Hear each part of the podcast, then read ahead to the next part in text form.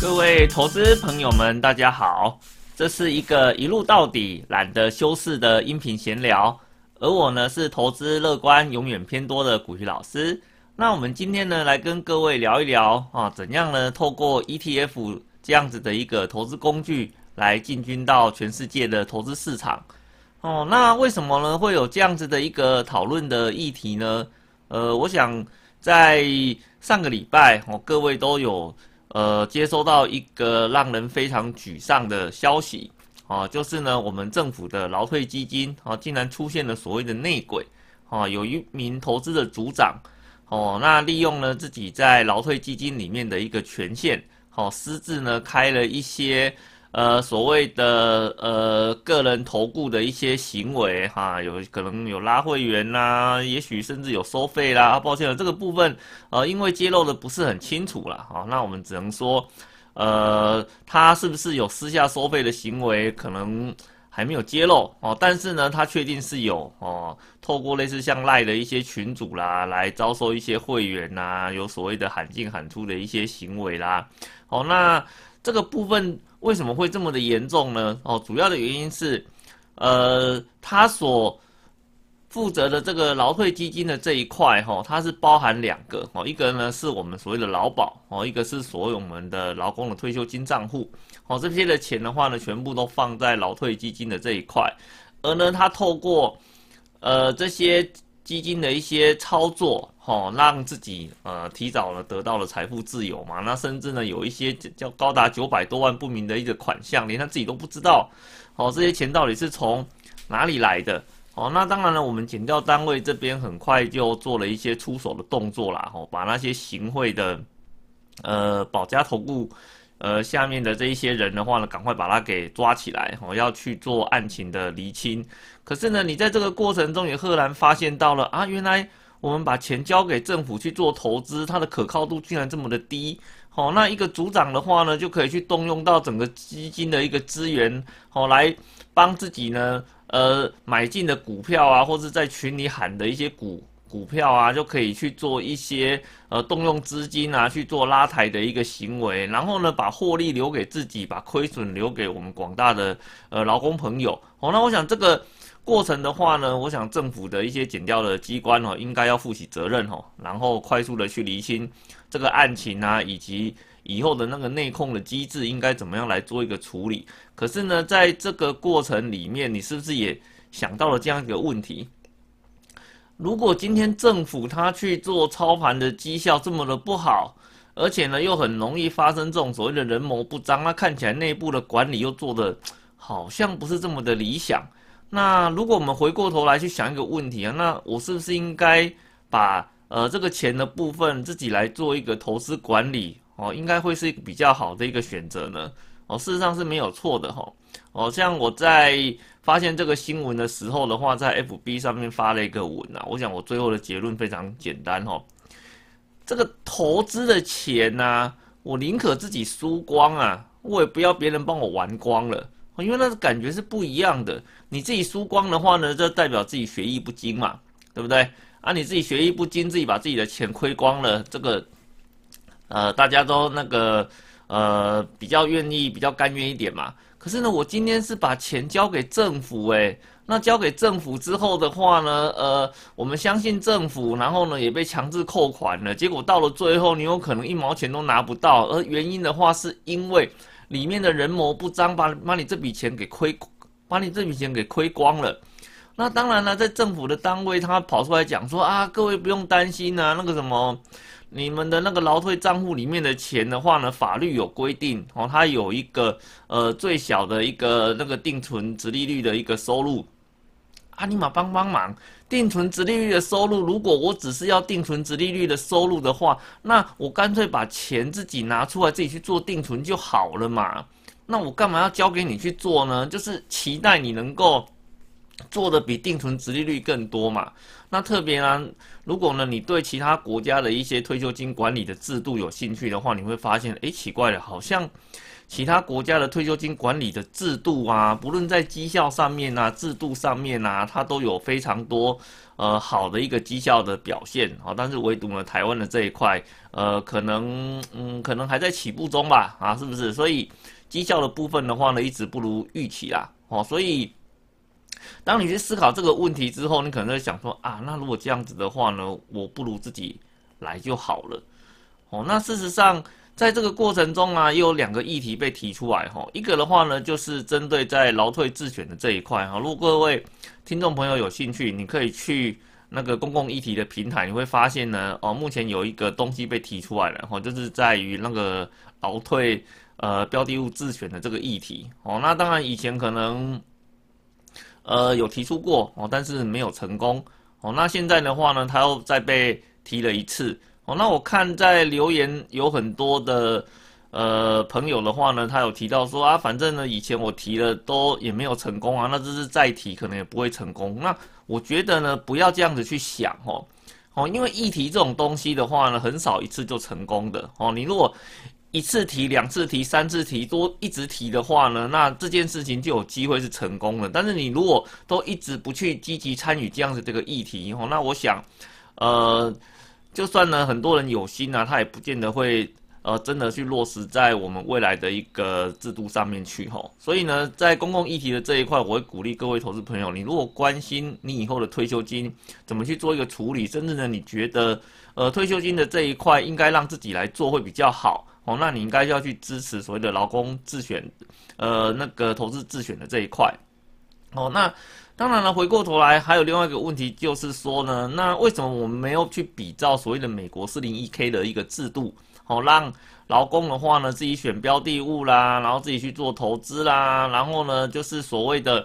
把政府呢要保证担保的这个责任，哦，下放给劳工朋友，让他们自己去自负盈亏的这一块。哦，那。我觉得这个部分呢，我看了一些的文献资料，那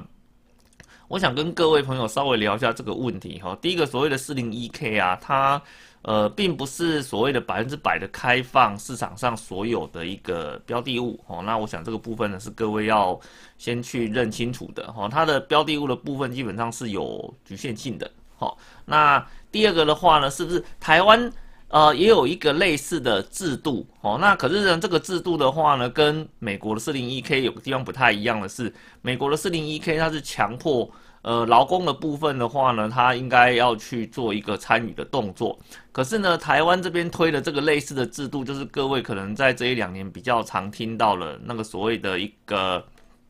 呃基富通的好想退方案哦。因为两个很类似的地方在于说。好想退的方案的话呢，它就是由所谓的基金的业者哦，把一个特定的投资组合，然后是针对退休做规划的哦，提出一些不同的方案哦，比如说呃高波动的方案、稳健的方案、保守的方案，或是呢针对不同年龄层做调整的方案，或者是说呢针对一些目标到期型的投资方案哦。那在这个部分的话呢，就是由呃在基富通。完成注册的投资朋友哦，然后呢去呃做一个定期定额投入的一个规划哦。那金额的部分的话，它没有特别的去限制说你能够投多少的钱哦。那我觉得这是一个尝试啦，哈，就是尝试说呃，到底劳工朋友在退休这个议题上，如果开放标的物去做选择哈，你会呃做出什么样的一个决定哦？那只是说现在在这个阶段。这个所谓的好想退的方案，它并不是，呃，让所有的劳工朋友他去做一个强制参加的哦。那甚至在前期的时候，还有一些名额上面的一个限制哦。但是我觉得这个是，呃，政府呢在呃那个劳工退休制度上面，他所呃跨出的很大的一步啦哦，就是他要去做一个尝试吼。那我想，我在这边呢，我们也必须要帮那个政府稍微说说话哈。那主要的原因是，呃，因为政府单位的话，它管理的这个资金的部位，事实上相当的一个庞大，而呢，它每一个决定，它下面所影响的哦，可能呢是几百万的一个家庭，所以它跟我们在做个人投资的这一块，它会有很大的不一样。因为你个人投资，假设你做错了，那也是你自己的事情。可是呢，如果呢你放在政府的角色上面来看，他如果做错了，他所影响的是一个呃几百万的一个家庭哦，那甚至呢这个错误的决策可能呢会造成他呃整个在管理制度上面很大的一个动摇哦，所以呢他在做这个决策的时候呢，必须非常非常的小心哦，这也是为什么可能在。呃，政府机关上面有一些想法想要去推动，可是呢，他没有办法呃立即的把它给呈现出来，甚至呢，他必须做一个前期的尝试啊。所以我这边的话呢，其实我会认为说，像呃，基富通的这种好想退的平台哦，里面推出的这一些哈，针对未来退休的一些标的物的选择啊，限定名额这些事情，它基本上就是。呃，有点类似在做所谓的劳退自选这件事情的一些前期的实验哦。那当然说，投资朋友如果有兴趣，可以去参考这样子的一个投资的标的哦。那我想这个部分的话，它整个投入上应该算是非常的简单啦。好，那当然我们回过头来到我们的一个前面的一个主题哈，就是说我们怎么利用那个 ETF 来做。呃，全世界的一个投资哈，那会有这样子的一个议题的话呢，当然前面一个主要的原因是你的劳退基金出了一些状况哈，所以现在有很多的年轻朋友啦，还有很多人，然后都想说，那不如我投资的部分最好是能够自己来。那你在想自己来的时候，你会遭遇到一个状况，就是我到底呢，我要在台湾市场里面做投资，还是说呢，我要在海外市场里面去做？投资呢？那如果你今天你问我，好，古玉老师，你今天如果是针对国内市场做投资的话呢，你给的建议到底是什么？哦，那我会跟各位讲，在国内市场的投资的建议，哦，不管呢你是呃新鲜人，还是说呢你在投资市场里面的老手，那你如果是针对退休的这件事情来做一个中长期规划的话，那我都会建议你。请考虑用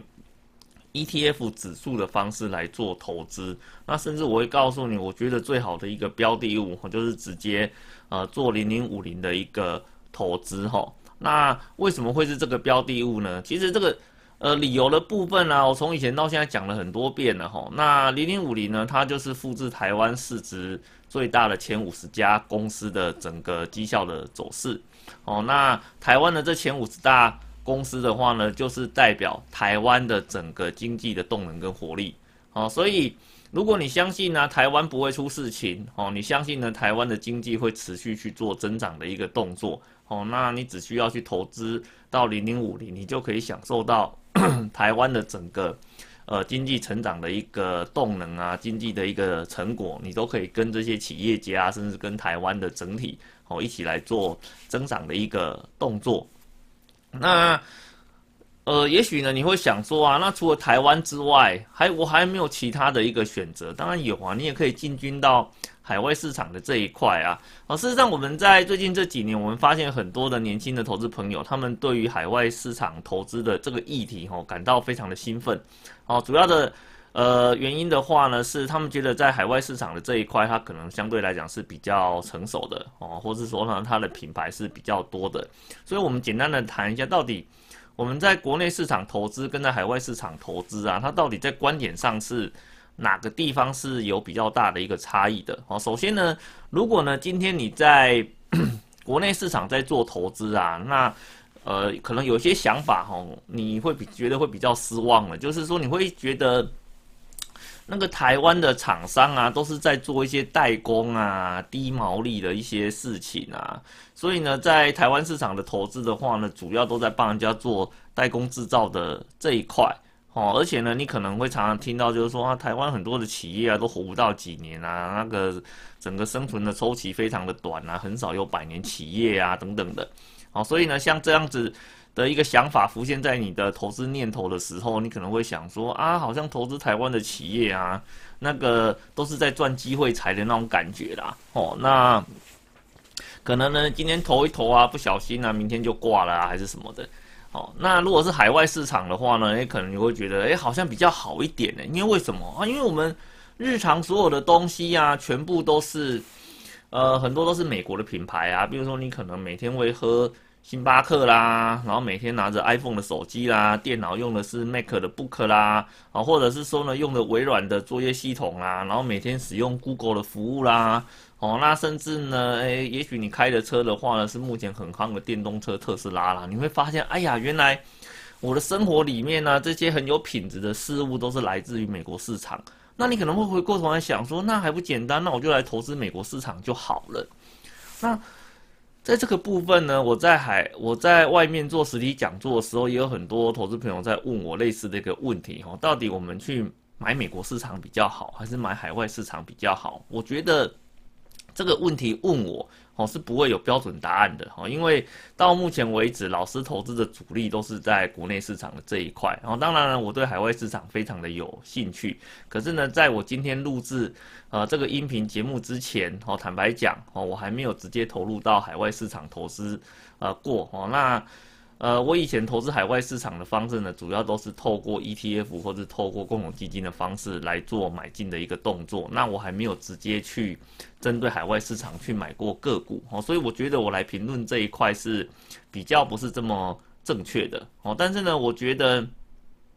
不管你是投资国内市场或是海外市场啊，那你可能要个观念就是，基本上这两个市场都是做紧密结合的嘛。对不对？比如说你说像那个 iPhone 的手机啊，然后里面一堆的那些材料也都是台湾的厂商做的啊。那你甚至说呢，像呃特斯拉电动车里面一堆的关键组件也都是台湾的厂商提供的啊，对不对？所以呢，如果没有台湾，那基本上这些品牌可能他也找不到一个好的合作伙伴，甚至呢没有拿到一些便宜又高品质的一些料件，啊，就不会成就你们现在所看到的一个品牌。好，所以呢，我觉得。在国内跟国外投资市场的这个部分呢，就取决于你对市场的一个想法啦。那其实对老师来讲的话呢，我觉得国内市场跟国外市场都好哦，只要呢你能够在这个市场里面，你觉得呃投资是你安心的，然后呢你可以在这个市场里面得到你想要的一个获利，那我觉得不管你是做哪一边的一个选择，这些都是非常好的哦。所以各位可以根据自己的一个想法来做哦一个。呃，市场的选择就好了，哦，那可是呢，我们在要去做这种市场选择的时候啊，就会开始浮现第一个问题了，那就是我今天要进军海外市场的话呢，呃，你可能是 要去用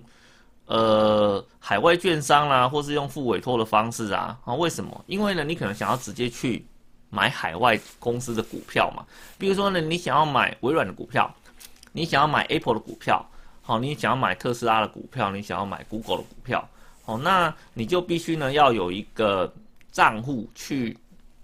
啊，去做买进的动作。那这个在国内的账户是没有的，好，那你在国内账户的部分，你必须要开立付委托的功能，然后加挂一个外币的银行账户，你才能够呢透过国内的券商去买海外的股票。那甚至更直接的方式的话呢，是你直接开海外券商的一个呃账户，然后呢把钱直接汇到海外去，直接来做交易的动作。那我想呢，在这一块哈，它会有很大的一个争议哈。那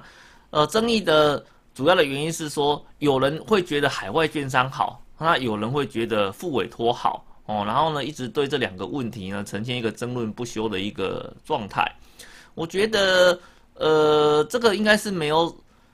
标准答案呐。哦，因为为什么？因为呢各有利弊。哈，你不能够在做比较讨论的时候呢，只把所谓好的那一块拿出来看，然后呢把风险的那一块给忽略掉了。那首先呢，我们先来谈谈在海外券商开户的这一块。哦，那海外券商开户的话，你会最常听到的一个论点，哦。他会跟你讲说啊，那什么国内的付委托下单的话呢，都有低销的问题。那可是呢，像海外券商的话呢，直接这一块呢，要么就只收一美元，那甚至呢，有些是直接就呃不收了。哦，那在这种情况之下的话呢，那我直接开海外券商，它才有一个呃最便宜的一个方式来进军海外市场。哦，那我想在这个议题上，哦。我们必须要讲清楚的是，哦，如果你今天钱已经汇到海外去了，然后你在海外券商的这个账户里面直接做进出交易，哦，那确实哈，那他们的开出的条件是什么？你就是用那个条件以最优惠的方式来做下单的动作。可是呢，你不要忘记了，你还有一个动作是你要从台湾汇钱到海外券商的这一段。哦，这一段一样是有费用的，而且这个费用的话呢，几乎是没有任何的一个呃 discount 哦，也就是说，券商这边开说这笔要缴多少，你就是得要缴多少哦。所以呢，这笔费用的部分到底算高还是算低呢？我觉得这个是你在开海外券商前，你必须要先去了解到的一个问题。好，这是第一个哦。那第二个的话呢，海外券商它还有一个什么样的一个问题呢？就是你一旦在海外券商开户了，然后呢，你把钱汇到海外去之后，那你在海外券商这里所有的资金，包含你的现金，包含你的外币，包含你的股票，这些都算是你个人的海外资产。哦，一定要记清楚哦。哦，不是说你今天在海外券商开户，他提供给你一个中文界面，结果你就以为。你的资产的部分是属于国内资产哦，不是哦，这一块就变成是海外资产喽。那海外资产呢，一旦出现争议的时候啊，不好意思哈，你就必须要去跟这些，呃，如果你是开在美国的话呢，你就必须要跟美国的所谓的税捐机关的话呢去做一些沟通啊，啊，那或者是说很多法律文件的一些往返呐，那甚至一些比较极端的一些案例的话，就是说啊，你在持有这些海外券商。开户的过程当中啊，就你不小心发生了一些意外，然后呢，你的后来的家人呢，必须要去做一些呃海外资产的一些认列啊，甚至要把它收回来取得账户啊跟权限的时候，你会发现呐，哎呀，这一块真的是以麻烦到爆来形容啊，因为对美国政府来讲，你就是外国人啊，哦，那外国人的话呢，要去取得呢，你原本呃要去继承。其他人的一个权利，哦，那在这个步骤上是非常非常谨慎的，哦，所以你必须要填很多大量的文件。那当然，呃，老师也有遇过一些投资朋友啦，他一直觉得就是说啊，这种事情的话呢，第一个等发生了再说嘛，好，这第一个。好，那第二个的话，他觉得说，就算发生了，呃，也没关系啊。那现在那些什么步骤啊、文件啊，要干嘛的，都已经写的非常非常清楚了啊，对不对？那如果真的有什么问题的话呢，就自己写，自己写英文信过去啊，或是打英打岳阳电话去做沟通就好了啊。但是呢，投资朋友，你不要忘记了一件事情啊，不是每个人做这件事情都是很轻松的。哦，更多的人的话呢，在做这件事情，它的难度是很高的。哦，所以呢，不要以为说你自己做觉得很轻松，那别人，呃，别人来做的话呢，也会跟你一样轻松。那我想。呃，不是这个样子的哦，不是这个样子的哦，所以你如果今天在开海外券商的时候呢，你必须要注意到几个问题。首先，第一个，你的呃，你的汇款的部分哦，从台湾汇到海外账户，然后从海外账户再汇回来哦，它会有一个手续费的一个问题，而且这个手续费的费用哦，我会跟你讲说，呃，你最好是查清楚哦，看哦这笔费用多少，你能不能够接受哦？那第二个的话呢是。你在持有的期间，一旦发生了问题，哦，那这些就是属于海外的资产，哦，那你的呃国内的亲人啊，或是你的呃国内的亲人要去继承你的这一块的话呢，他会遭遇到非常非常大的一个困难，哦，这是第二个，哦，那另外一个还有个问题的话，就是税的问题，哦，因为你是国，你是在美国，假设你开的是美国的券商，哦，那你钱汇到。美国的海外券商那边去做下单啊，你一旦有了所得，好，或者有配发现金股利之类的啊，不好意思哦，那这边就会有一个所谓的呃外国人课征税率的一个问题哦，在最高的部分的话呢，甚至会达到三十个 percent 以上哦，那在这一块的话呢，当然。会根据你下单的呃券商啦，或者你买的一些公司啊，在各地的税法上可能会有点不太一样哦。那也许你有机会可以争取到呃是免税的一个条件哦。可是呢，这件事情海外券商不一定会帮你做哦，你可能必须另外再提出申请哦。所以其实这个部分的话呢，对很多投资人来讲，它也是 非常麻烦的一个部分。可是呢，到目前为止，我来跟各位回头谈一下那国内的副委托。哦，那国内副委托的好处是什么？然后国内副委托的部分来讲的话，第一个，你的钱的话就是放在台湾的银行里面，然后你只是在呃台湾的银行里面开了一个外币的户头，所以你在这边交易的所有的东西都是在台湾的国内完成的。所以呢，你的外币户头、你的副委托，然后呢，你在副委托账户里面买的这一些海外公司的股票，都是属于国内的资产。哦，所以既然是国内的资产，那如果出了些什么状况要处理，当然就呃相对来讲就方便很多了嘛。哦，那这是一个非常大的一个好处哦。那第二个的话呢，就是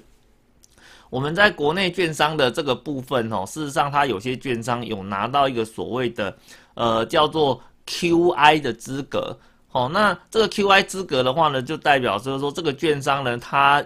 呃，有受到认证，有拿到许可，可以委托处理这些海外税务的一些问题哦。也就是说呢，也许你买的这个标的物本身呢，它需要做一些税籍上的申报啦、免税的一些处理啊什么的。那你如果呢是在这家券商里面做投资哦，那它就可以自动的话呢，帮你去做呃这部分的申请跟处理，那你就不需要另外再花时间来做这一块。所以呢，它会大大的去省去各位在。呃，申请免税这一块的一些困扰，好，所以呢，我们一般来讲，你如果在开付委托账户，我们都会建议你最好是跟券商那边问一下，他们有没有拿到 QI 的资格，好，那如果有的话呢，哦，你再去，呃，你在这边，你在这边做一些海外投资的时候，我想可以省去掉你不少的一个麻烦，哦，那另外的话，因为它是属于国内资产啊，如果不小心你出了一些什么状况的话呢，要去做一些。申报跟处理的话，也会比海外券商会来的方便很多，因为都是自己人嘛，哦，比较好处理。哦，那当然很多人对于付委托这一块非常不能接受的，就是说跟国外的券商去比，哦，那它的整个费用就比较高啦，那甚至呢还有一些低消的要求，那有些低消的话呢，可能要。十美金啊，十五美金啊，或是到二十美金的一个程度哦，那他觉得就会讲，就比起来就说啊，你看海外券商就不收钱，可是呢，国内的券商要收钱哦，那这样子的话，我是不是做海外券商的投资会比较好？呃，我觉得这个不一定哦，这个见仁见智哦。我想我们前面这一段在跟你解释为什么了。海外券商有海外券商的优点、优势跟劣势哦，那国内券商的话呢，有国内券商的优点。跟劣势哦，那费用的部分绝对是劣势的哦。那你如果说问老师说，那老师你现在针对海外投资的这一块的话呢，你是做海外券商还是做副委托啊？我坦白跟你讲，我做的是副委托，因为为什么？因为我这个人怕麻烦哦，而且呢，我觉得啦，那就是呃，你在国内券商用副委托的方式去做投资的话呢，基本上那个就是一个呃付服务费跟付保险费的一个概念嘛。因为为什么？因为他就帮你把这一些。呃，所谓的那个税的问题帮你解决了嘛？哦，那以及呢，你的资产是放在国内，那以后如果不小心出一些什么状况的话呢，要去做继承也非常的方便啊。所以我觉得这个就是一个服务费跟保险费的一个概念呐。哦，那另外的话呢，你透过转单的方式，原本就是要支付一些费用，所以我觉得，呃，对我来讲，哦，因为，呃，我在。海外投资的这一块，基本上老师都是做长期交易的哦。那长期交易，那你去你在去看这个手续费来讲的话，它不一定会呃算很多啦哦。所以我是觉得还好。所以老师我在做呃海外投资的这一块的话呢，目前我开立的是一个副委托的一个账户啊。不过呢，我还没有真正的去进行交易哦，因为呃因为呢我这边。还在针对海外市场的一些标的物做研究啦。那也许我之后，呃，整个研究比较有心得了，然后开始来做一些海外标的物投入的时候，我们再来跟各位啊做一些分享跟讨论吼。好，那当然这个部分我们前面这边提的就是说，如果在海外投资的话，你在海外券商跟付委托哦这两个不同的选择之下哦，那也许。呃，你可以有怎么样的一个想法跟条件上的一个比较？好，那最后要跟各位讨论的是，我如果今天呢，我要去做海外的投资啊，那除了付委托，哦，除了海外券商之外，你还有没有其他的方式可以让我直接去做海外市场的投资啊？事实上是有的，哦，这个时候就要又要回归到呃那个老师最推荐的 ETF 的投资商品哦。那 ETF 投资商品的部分，事实上它就是一种呃区域区域的集合投资，或是说产业集合投资的一个概念哦。那一档标的物就相当于直接买进了一个投资组合哦。老师非常的推荐。投资朋友可以利用这种方式来进行市场的投资，它可以免去你选股的一个困扰。哦，那如果说今天你要去投资海外的市场，特别是针对美股，哦，那台湾有哪些商品可以来做一个选择呢？哦，你如果是针对全市场，比如说你想要投资美国道琼，或是投资美国 S M P，或是想要投资纳斯达，哦，那在台湾的话呢，有商品可以让你直接来做对应。哦，比如说呢，像零零六六八哦，国泰的美国道琼哦，那这是针对在道琼指数的这一块。好，那零零六四六哦，元大的 S M P 五百哦，这个就是针对 S M P 五百指数。哦，那如果是呢，像那个呃零零六六二哦，这是富邦的纳斯达指数。哦，那或者是说呢，零零八三零哦，国泰的费城半导体哦，这是针对在半导体指数的这一块。所以呢，你看到这四档产品基本上就已经包含了各位在看海外市场的最常听到的这四个指数哦，你就可以直接来做这样子的一个选择哦。那甚至是说呢，呃，像这一两天呢，不是像特斯拉的股票暴涨嘛？那很多人就会讲说啊，我如果当初有买到特斯拉的一个股票的话呢，那这一波的涨幅我也就有跟到了嘛。那在这些在 ETF 的投资商品中，有没有哪一档是有？去投资到 Tesla 的呢？有啊，哦，比如说呢，你像那个零零七五七哦，统一 FNG Plus ETF 哦，那这一档的话呢，老师甚至之前在我的 FB 啊，或者在老师的 blog 里面呢，我还有做一个专门的介绍哦，因为这一档非常的特殊哦，它里面的话呢，它算是一个高度集中投资的一个概念，它全部的成分股只有十档。可是这十档里面的话呢，就包含到什么 Google 啦、微软啦、特斯拉啦、啊 n o 迪亚啦，或是阿里巴巴啦这一些非常重量级的呃这些科技公司哦。那它总共的话呢，只投资十档，而且这十档的话，它的整个呃比例非常的分散哦，大概都投资八趴到十趴左右的一个水准，算是一个分散，呃，算是一个集中在科技产业，然后持股比例。哦，平均的一档标的物，那这一档的话呢，在今年以来也交出了非常好的一个表现。哦，那当然，如果除了美国市场之外，你如果是对像日本市场啊、印度啊，或是欧洲市场有兴趣的话，你有没有其他的选择？当然有啊，比如说像零零六四五哦，这是富邦日本哦，这针对日本市场在做投资的。哦，那或者是说呢，呃，零零六六零哦，元大欧洲五十，这就是针对欧洲市场在做。投资的，哦，那所以呢，你会发现呢，在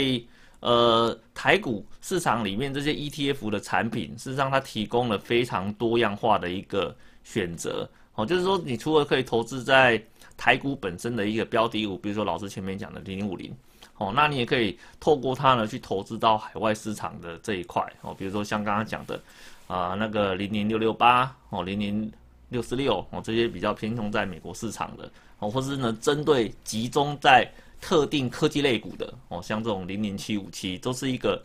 呃你在海外市场投资的一个非常好的一个选择哦。那甚至呢，你是对特定的产业有兴趣的，哦，或是特定主题有兴趣的哦，ETF 它有也有投也有提供这样子的一个选择给各位哦。比如说呢，像那个零零六七八哦，群益的 MBI 生技哦，这是它针对在呃全球生技类股的这一块。哦，他来做一个投资。如果说你很看好那个生技类股未来的一个发展趋势，哦，你就可以透过这一档，哦，去呃投资到生技呃类股的一个未来性。哦，那或者是说呢，你对全球的不动产有兴趣的话呢，还有一档，比如说像零零七一二，哦，那个呃 F H 富时不动产，哦，这是针对在不动产投资的这一块。哦，那比较特殊的话呢，还有比如说像老师之前也有介绍的，哦，像这个零零八七五。哦，那个国泰网络治安哦，这个就是有点针对，就是说像五 G 的这个整个市场起来之后啊，一些 big data 大量的使用，可是呢，相对来讲，呃，骇客入侵的几率也大幅度的增加了嘛，哦，比如说像最近台湾市场里面又传出有几家上市贵公司啊，好像被骇客入侵啊，然后去勒索，呃，去做一些数位货币的勒索，哦，那。其实这个问题以后可能会越来越严重了，所以说像在网络治安的这一块，像国内的话呢，有上市公司哦，在这个议题下顺势上市的哦。那如果呢是针对在海外市场的这一块哦，那比如说像零零八七五哦，国泰网络治安哦，你也可以去做一个考虑哦。那甚至呢还有一档的话呢，是直接偏重在五 G 投资这一块的，像这个零零八七六啊，这个老这个老师之前有做过一些。呃，产品的一个介绍哈，那这个的话就是针对那个五 G 啊，整个上中下游的一个呃重要关键技术的一个投资哦。那像那像这些产品本身的话呢，其实各位投资朋友都可以去做一些参考了哦，因为呃事实上投资商品本身哦没有什么对或错啦哦，那主要的话就是看投资人的话呢怎么去做一个应用。然后呢，让它发挥出最大的一个价值。哦，其实我要跟投资朋友分享一个观念哈。好，任何的一个投资的商品，它都只是一个工具而已。哦，你要怎么让这个工具发挥出最大的一个价值？哦，最重要的还是取决于在于投资人本身的投资的心态上面。哦，所以呢，在这个部分的话呢，我想我们花一点点时间来跟各位做一个分享。哦，不过呢，我这边会有一个小小的提醒哈，就是说，老师刚刚讲的这一些 ETF 啊，这些海外市场的 ETF 啊，如果你回头去看它的一个费用率哦，你可能会觉得有点难过哈，因为它的费用率相对于国内。呃，股票型的 ETF 来讲的话，它相对都会比较偏高的哦。那比如说像可能呢，像那个零零五零的话，它费用率可能在零点五趴以下嘛。哦，那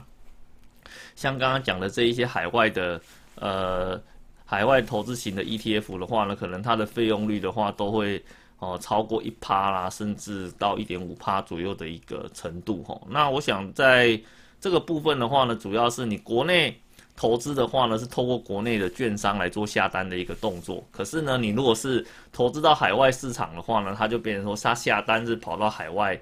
呃，券商那边去做下单的一个动作了。那可能也有一些换汇的成本。那当然这些东西就会反映在它整个费用率的表现上面。好，所以呢，如果说你今天在投资这种，呃，呃，那个海外型的 ETF，哦，那可能这个部分是你必须要先去注意的一个地方。好的，那今天的话呢，我们花一点时间来跟各位讨论哦，怎么透过 ETF 来进军海外的市场，来跟各位聊一聊哦，为什么我们要进军海外？哦，那以及呢，我们在海外投资的方式哦，有哪几种？海外券商、付委托，或是说呢，直接透过 ETF 的方式来进军到海外的市场，这都是很好的一个选择。好的，那我们今天的。呃，闲聊就到这个地方哦。那你如果呢喜喜欢呢老师的这个频道的一个闲聊哦，那也欢迎呢各位订阅老师的这个音频的频道。好，那老师这边有一些新的想法，或者有些新的东西想跟各位聊一聊的，各位都可以在第一个时间收到哦。好的，那我们今天的节目就到这边，谢谢各位，拜拜。